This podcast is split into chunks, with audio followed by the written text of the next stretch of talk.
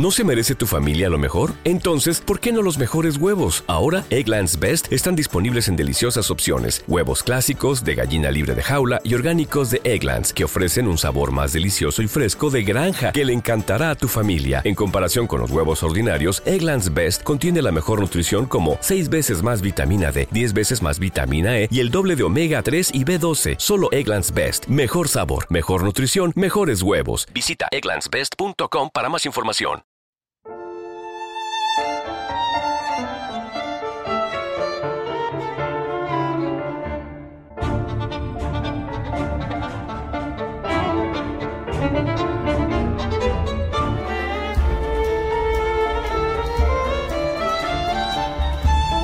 Ana Karenina, de Lev Talstov.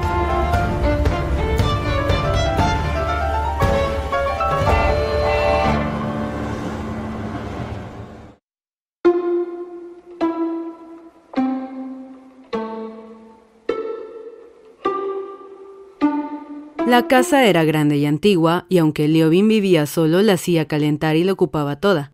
Era una casa absurda y errónea que estaba en pugna con sus nuevos planes de vida. Lo veía bien, pero en aquella casa se encerraba para él todo un mundo, el mundo donde vivieron y murieron sus padres. Ellos habían llevado una existencia que a Liobin le parecía ideal y que él anhelaba renovar con su mujer y su familia. Apenas recordaba a su madre, le evocaba como algo sagrado, y en sus sueños su esposa había de ser la continuación de aquel ideal de santa que fuera su madre. No solo le era imposible concebir el amor sin el matrimonio, sino que incluso en sus pensamientos imaginaba primero la familia y luego la mujer que le permitiera crear aquella familia. De aquí que sus opiniones sobre el matrimonio fueran tan diferentes a las de sus conocidos, para quienes el casarse no es sino uno de los asuntos corrientes de la vida. Para Liobin, al contrario, era el asunto principal y del que dependía toda su dicha. Y ahora debía renunciar a ello. Se sentó en el saloncito donde tomaba el té, cuando se acomodó en su butaca con un libro en la mano y Agafia Mikhailovna le dijo como siempre, voy a sentarme un rato, padrecito, y se instaló en la silla próxima a la ventana, Liobin sintió que por extraño que pareciera, no podía desprenderse de sus ilusiones ni vivir sin ellas, ya que no con Kitty había de casarse con otra mujer. Leía, pensaba en lo que leía, escuchaba la voz del ama de llaves charlando sin parar y en el fondo de todo esto, los cuadros de su vida familiar futura desfilaban por un pensamiento sin conexión. Comprendía que en lo más profundo de su espíritu se condensaba, se posaba y se formaba algo. Oía decir a Gafia Mikhailovna que Prohor, con el dinero que le regalara Liobin para comprar un caballo, se dedicaba a beber y que había pegado a su mujer casi hasta matarla. Liobin escuchaba y leía, y la lectura reavivaba todos sus pensamientos. Era una obra de Tyndall sobre el calor. Se acordaba de haber censurado a Tyndall por la satisfacción con que hablaba del éxito de sus experimentos y por su falta de profundidad filosófica, y de repente le acudió al pensamiento una idea agradable. Dentro de dos años tendré ya dos vacas holandesas. La misma pava vivirá acaso todavía, y si a las doce crías de Berkut se añaden estas tres, será magnífico. Volvió a tomar el libro. Aceptemos que la electricidad y el calor sean lo mismo, pero ¿es posible que baste una ecuación para resolver el problema de sustituir un elemento por otro? No. Entonces, la unidad de origen de todas las fuerzas de la naturaleza se siente siempre por instinto. Será muy agradable ver la cría de pava convertida en una vaca pinta. Luego, cuando se les añadan esas tres, formarán una hermosa vacada. Entonces saldremos mi mujer y yo con los convidados para verlas entrar. Mi mujer dirá, Costia y yo hemos cuidado a esa ternera como a una niña. ¿Es posible que le interesen estos asuntos? preguntará el visitante. Sí, me interesa todo lo que le interesa a Constantino. Pero ¿quién será esa mujer? Y Leovin recordó lo ocurrido en Moscú. ¿Qué hacer? Yo no tengo la culpa. De aquí en adelante las cosas irán de otro modo. Es una estupidez dejarse dominar por el pasado. Es preciso luchar para vivir mejor, mucho mejor. Levantó la cabeza pensativo. La vieja Lasca, aún emocionada por el regreso de su dueño, tras recorrer el patio ladrando, volvió meneando la cola, introdujo la cabeza bajo la mano de Liobin y aullando lastimeramente insistió en que la acariciase. No le hace falta más que hablar, dijo Agafia Mikhailovna. Es solo una perra y sin embargo comprende que el dueño ha vuelto y que está triste. ¿Triste? ¿Piensa que no lo veo, padrecito? He tenido tiempo de aprender a conocer a los señores. ¿No me he criado acaso entre ellos? Ya pasará, padrecito, con tal que haya salud y la conciencia esté sin mancha, todo lo demás nada importa. Liobin la miraba con fijeza, asombrado de que pudiera adivinar de aquel modo sus pensamientos. Traigo otra taza de té, dijo la mujer. Tomó el cacharro vacío y salió. Liobin acarició a Alaska, que persistía en querer colocar la cabeza bajo su mano. El animal se enroscó a sus pies con el hocico apoyado en la pata delantera, y como en señal de que ahora todo iba bien, abrió la boca ligeramente, movió las fauces y poniendo sus viejos dientes y húmedos labios lo más cómodamente posible, se adormeció en un beatífico reposo.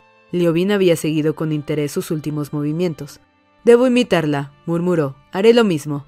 Todo esto no es nada. Las cosas marcharán como deben.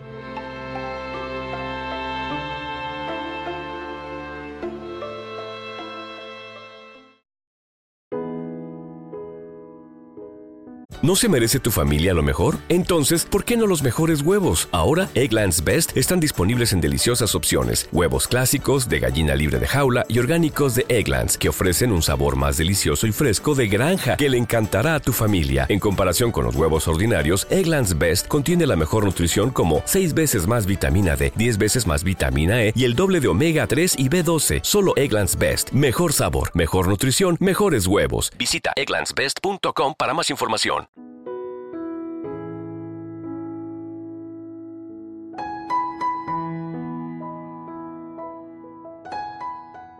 El día siguiente del baile por la mañana, Ana Karenina envió un telegrama a su marido anunciándole su salida de Moscú para aquel mismo día.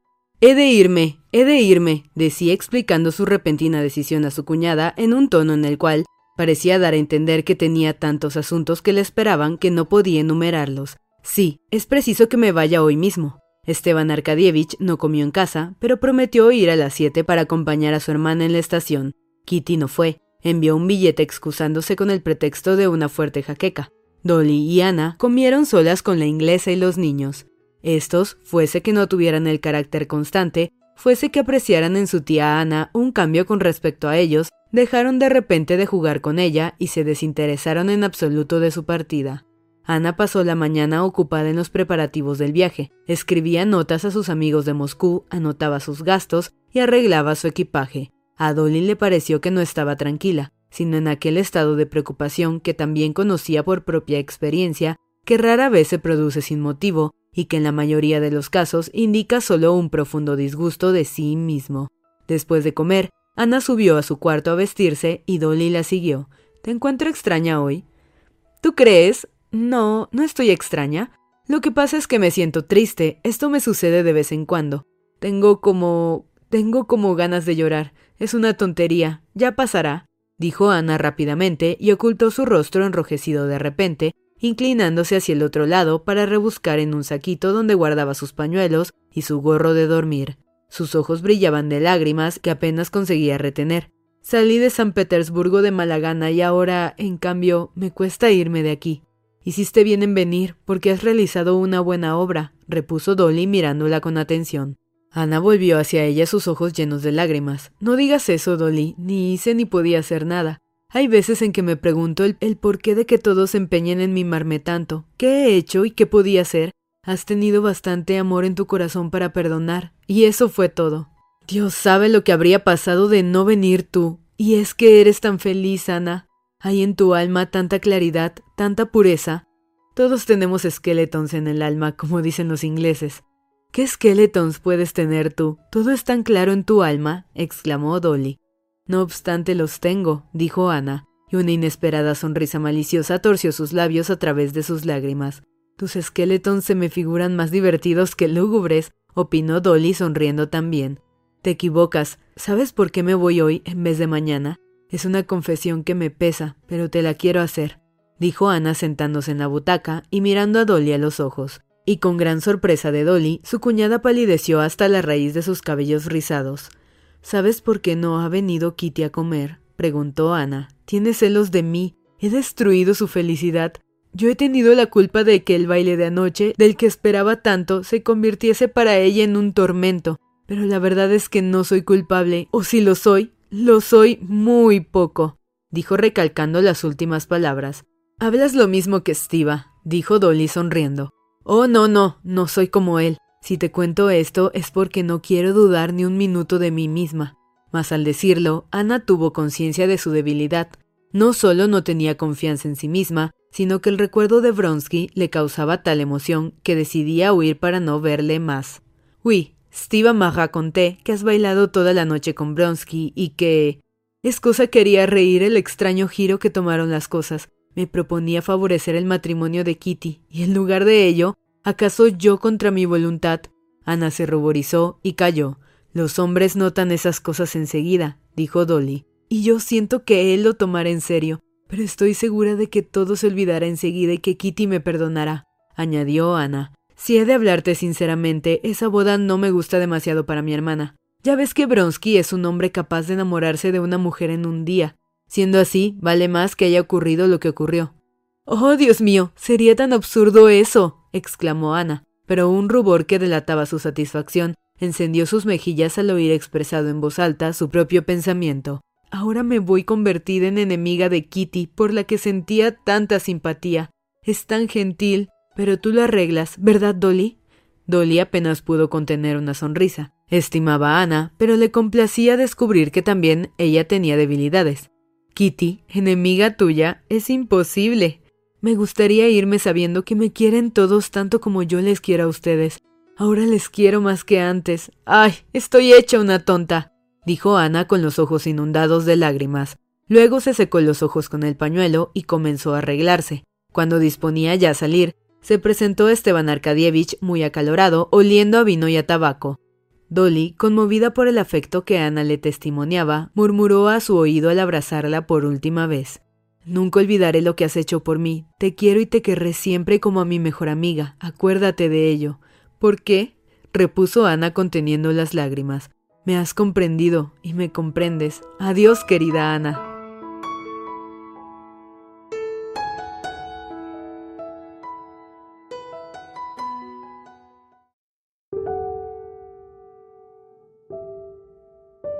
Gracias a Dios que ha terminado todo esto, pensó Ana al separarse de su hermano, quien hasta que resonó la campana permaneció obstruyendo con su figura la portezuela del vagón. Ana se acomodó en el asiento junto a Nuchka, su camarera. Gracias a Dios que voy a ver mañana a mi pequeño Sergio y Alexis Alejandrovich. Al fin mi vida recobrará su ritmo habitual, pensó de nuevo. Presa aún de la agitación que la dominaba desde la mañana, empezó a ocuparse de ponerse cómoda. Sus manos pequeñas y hábiles extrajeron del saco rojo de viaje un almohadón que puso sobre sus rodillas, se envolvió bien los pies y se instaló con comodidad. Una viajera enferma se había tendido ya en el asiento para dormir. Otras dos dirigieron vanas preguntas a Ana, mientras una más vieja y gruesa se envolvía las piernas con una manta mientras emitía algunas opiniones sobre la pésima calefacción.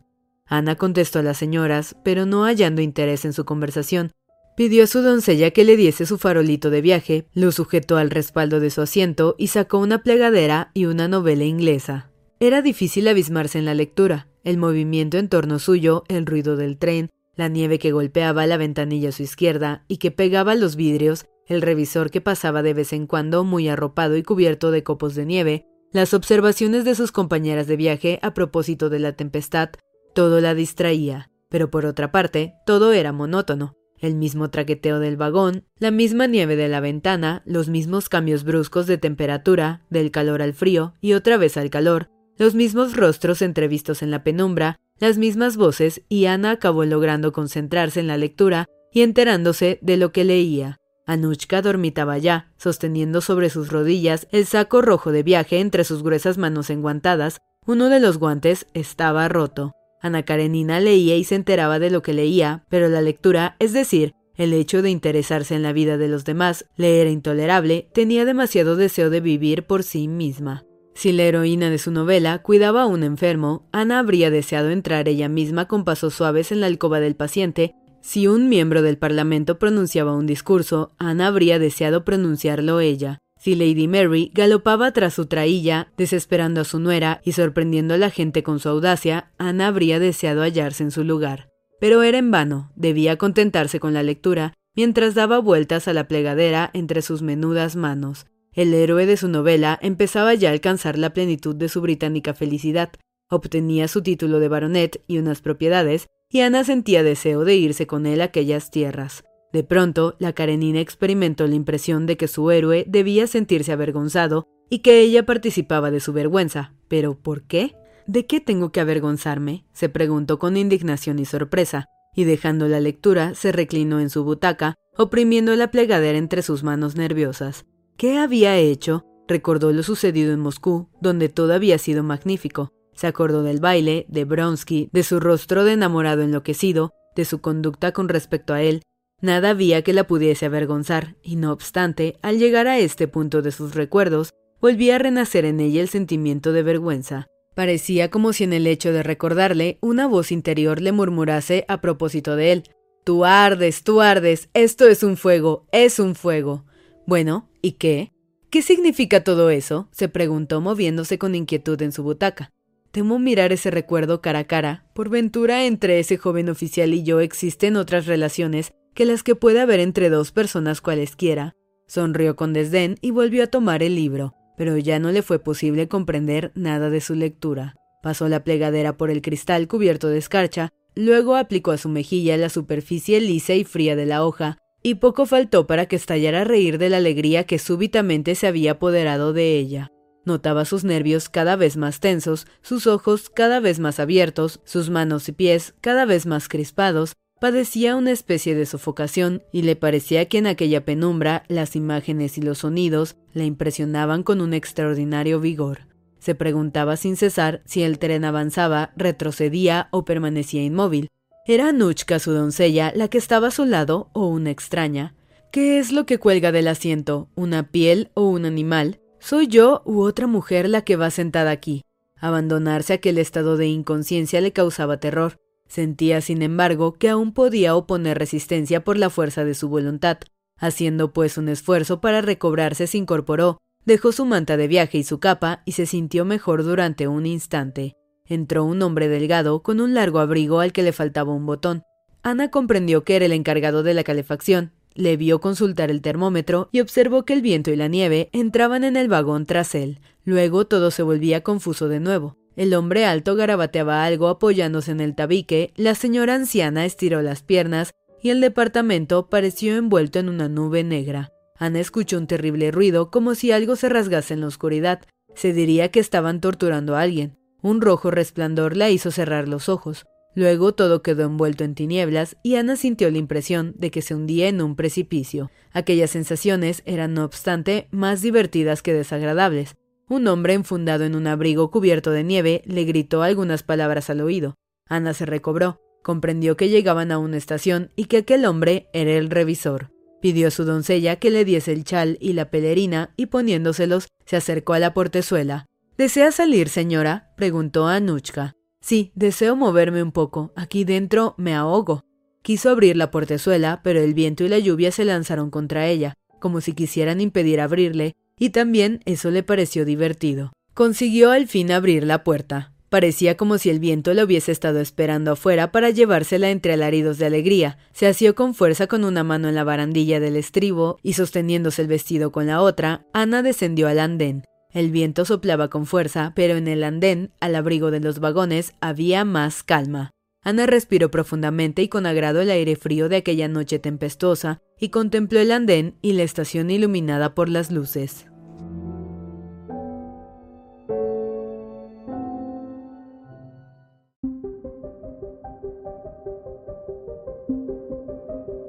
Un remolino de nieve y viento corrió de una puerta a otra de la estación. Silbó furiosamente entre las ruedas del tren y lo anegó todo, personas y vagones, amenazando sepultarlos en nieve. La tempestad se calmó por un breve instante, para desatarse de nuevo con tal ímpetu que parecía imposible resistir. No obstante, la puerta de la estación se abría y cerraba de vez en cuando, dando paso a gente que corría de un lado a otro, hablando alegremente, deteniéndose en el andén, cuyo pavimento de madera crujía bajo sus pies. La silueta de un hombre encorvado pareció surgir de la sierra de los pies de Ana. Se oyó el golpe de un martillo contra el hierro. Después una voz ronca resonó entre las tinieblas. Envíen un telegrama, decía la voz. Otras voces replicaron como un eco. Haga el favor por aquí, el número 28, y los empleados pasaron corriendo como llevados por la nieve. Dos señores, con sus cigarrillos encendidos, pasaron ante Ana fumando tranquilamente. Respiró otra vez a pleno pulmón el aire frío de la noche Puso la mano en la barandilla del estribo para subir al vagón cuando en aquel momento la figura de un hombre vestido con capote militar, que estaba muy cerca de ella, le ocultó la vacilante luz del farol. Ana se volvió para mirarle y le reconoció. Era Bronsky. Él se llevó la mano a la visera de la gorra y le preguntó respetuosamente si podía servirle en algo. Ana le contempló en silencio durante unos instantes. Aunque Bronsky estaba de espaldas a la luz, la Karenina creyó apreciar en su rostro y en sus ojos la misma expresión de entusiasmo respetuoso que tanto la conmoviera en el baile. Hasta entonces, Ana se había repetido que Bronsky era uno de los muchos jóvenes eternamente iguales que se encuentran en todas partes y se había prometido no pensar en él. Y he aquí que ahora se sentía poseída por un alegre sentimiento de orgullo. No hacía falta preguntar por qué Bronsky estaba allí. Era para hallarse más cerca de ella. Lo sabía con tanta certeza como si el propio Bronsky se lo hubiera dicho. Ignoraba que usted pensase ir a San Petersburgo. ¿Tiene algún asunto en la capital? preguntó Ana separando la mano de la barandilla, y su semblante resplandecía. ¿Algún asunto? repitió Bronsky, clavando su mirada en los ojos de Ana Karenina. Usted sabe muy bien que voy para estar a su lado, no puedo hacer otra cosa. En aquel momento, el viento, como venciendo un invisible obstáculo, se precipitó contra los vagones, esparció la nieve del techo y agitó triunfalmente una plancha que había logrado arrancar. Con un aullido lúgubre, la locomotora lanzó un silbido. La trágica belleza de la tempestad ahora le parecía a Ana más llena de magnificencia. Acababa de oír las palabras que temía su razón, pero que su corazón deseaba escuchar. Guardó silencio, pero Bronsky, en el rostro de ella, leyó la lucha que sostenía en su interior. Perdone si le he hecho algo molesto, murmuró humildemente. Hablaba con respeto, pero en un tono tan resuelto y decidido, que Ana en el primer momento no supo qué contestar. Lo que usted dice no está bien, murmuró Ana al fin. Y si es usted un caballero, lo olvidará todo como yo hago. No lo olvidaré, ni podré olvidar nunca ninguno de sus gestos, ninguna de sus palabras. Basta, basta, exclamó ella en vano, tratando inútilmente de dar a su rostro una expresión severa. Y tomándose a la fría barandilla, subió los peldaños del estribo y entró rápidamente en el coche. Sintió la necesidad de calmarse y se detuvo un momento en la portezuela. No recordaba bien lo que había hablado, pero comprendía que aquel momento de conversación les había aproximado el uno al otro de un modo terrible, lo que la horrorizaba y la hacía feliz a la vez. Tras breves instantes, Ana entró en el departamento y se sentó. Su tensión nerviosa aumentaba, parecía que sus nervios iban a estallar. No pudo dormir en toda la noche, pero en aquella exaltación, en los sueños que llenaban su mente, no había nada doloroso, al contrario, había algo gozoso, excitante y ardiente. Al amanecer se durmió en su butaca. Era ya de día cuando despertó. Se acercaba a San Petersburgo, pensó en su hijo, en su marido, en sus ocupaciones domésticas, y aquellos pensamientos la dominaron por completo. La primera persona a quien vio al apearse del tren fue a su marido. ¿Cómo le habrán crecido tanto las orejas en estos días, Dios mío? pensó al ver aquella figura arrogante pero fría, con su sombrero redondo que parecía sostenerse en los salientes cartílagos de sus orejas. Su esposo se acercaba a ella, mirándola atentamente con sus grandes ojos cansados, con su eterna sonrisa irónica en los labios, y esta vez la mirada inquisitiva de Alexis Alejandrovich la hizo estremecer. ¿Acaso esperaba encontrar a su marido distinto de como era en realidad, o era que su conciencia le reprochaba toda la hipocresía, toda la falta de naturalidad que había en sus relaciones conyugales, Aquella impresión dormía hacía largo tiempo en el fondo de su alma, pero solo ahora se le aparecía en toda su dolorosa claridad. Como ves, tu enamorado esposo, tan enamorado como el primer día, anhelaba verte de nuevo, dijo Karenin con su voz lenta y seca, empleando el mismo tono levemente burlón que siempre usaba al dirigirle la palabra, como para ridiculizar aquel modo de expresarse. ¿Cómo está Sergio? preguntó ella. Caramba, qué recompensa mi entusiasmo amoroso. Pues está bien, muy bien.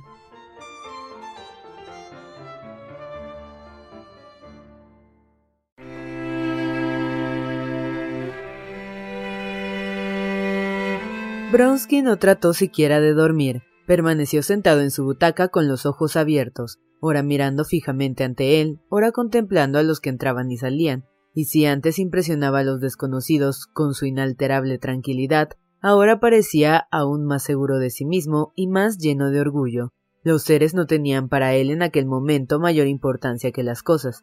Tal actitud le trajo la enemistad de su vecino de asiento, un joven muy nervioso, empleado en el Ministerio de Justicia, que había hecho todo lo posible para que Bronsky reparara en que él pertenecía al mundo de los vivos. En vano le había pedido fuego, en vano le hablaba o le daba golpecitos con el codo. Bronsky no manifestó más interés por él que por el farolillo del vagón. Ofendido por su impasibilidad, su compañero de viaje reprimía su enojo a duras penas.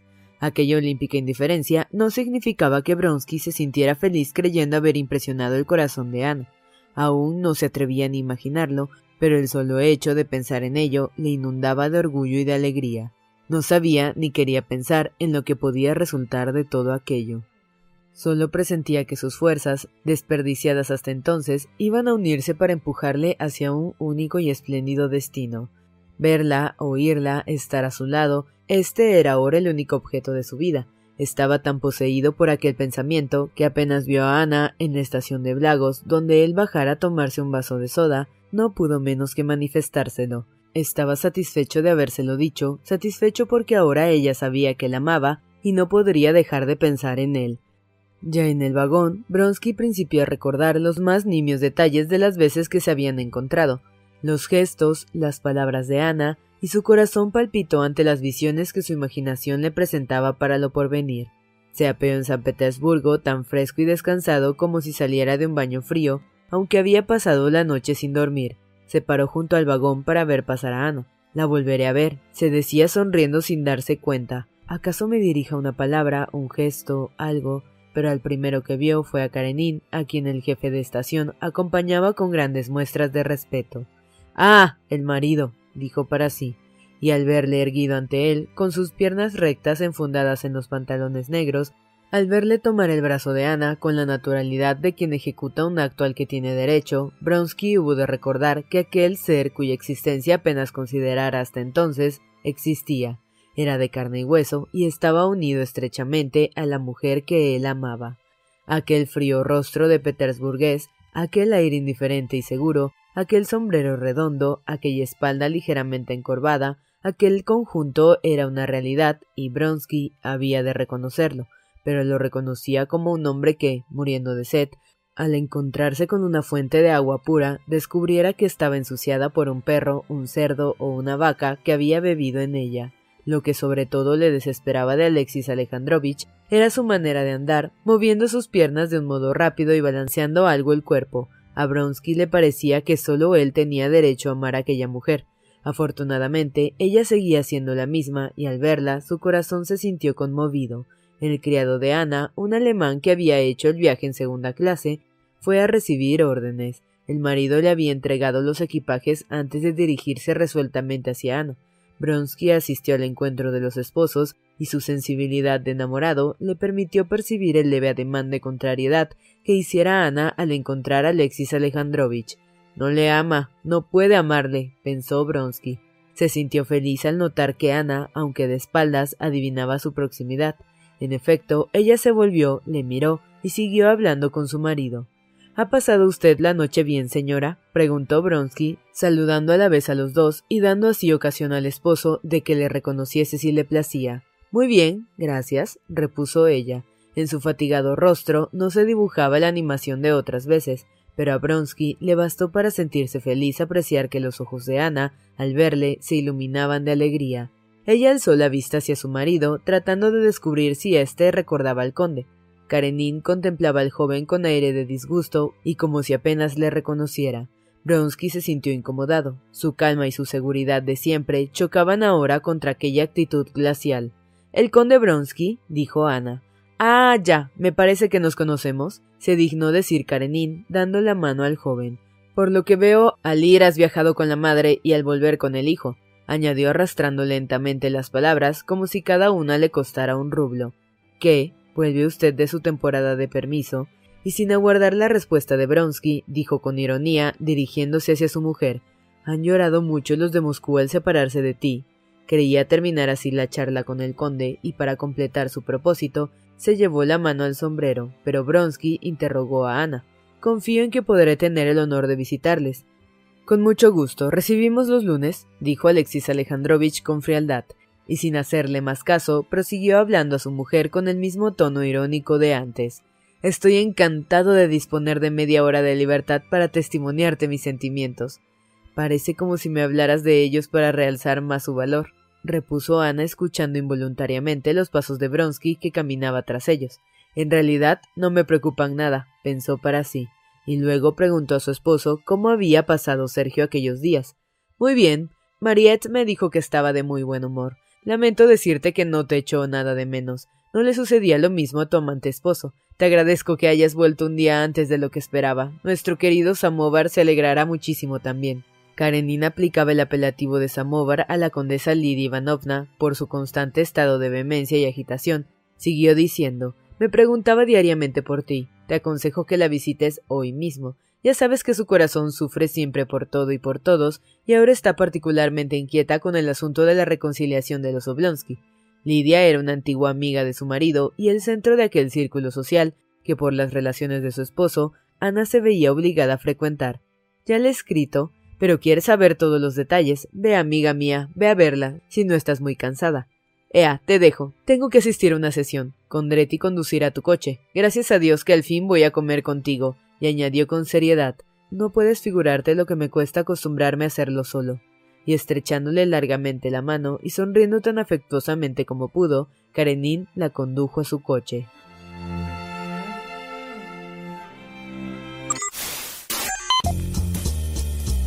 No te pierdas la continuación de esta historia. Capítulos todos los lunes, miércoles y viernes. Suscríbete. El Cuentero, con historias para tus oídos.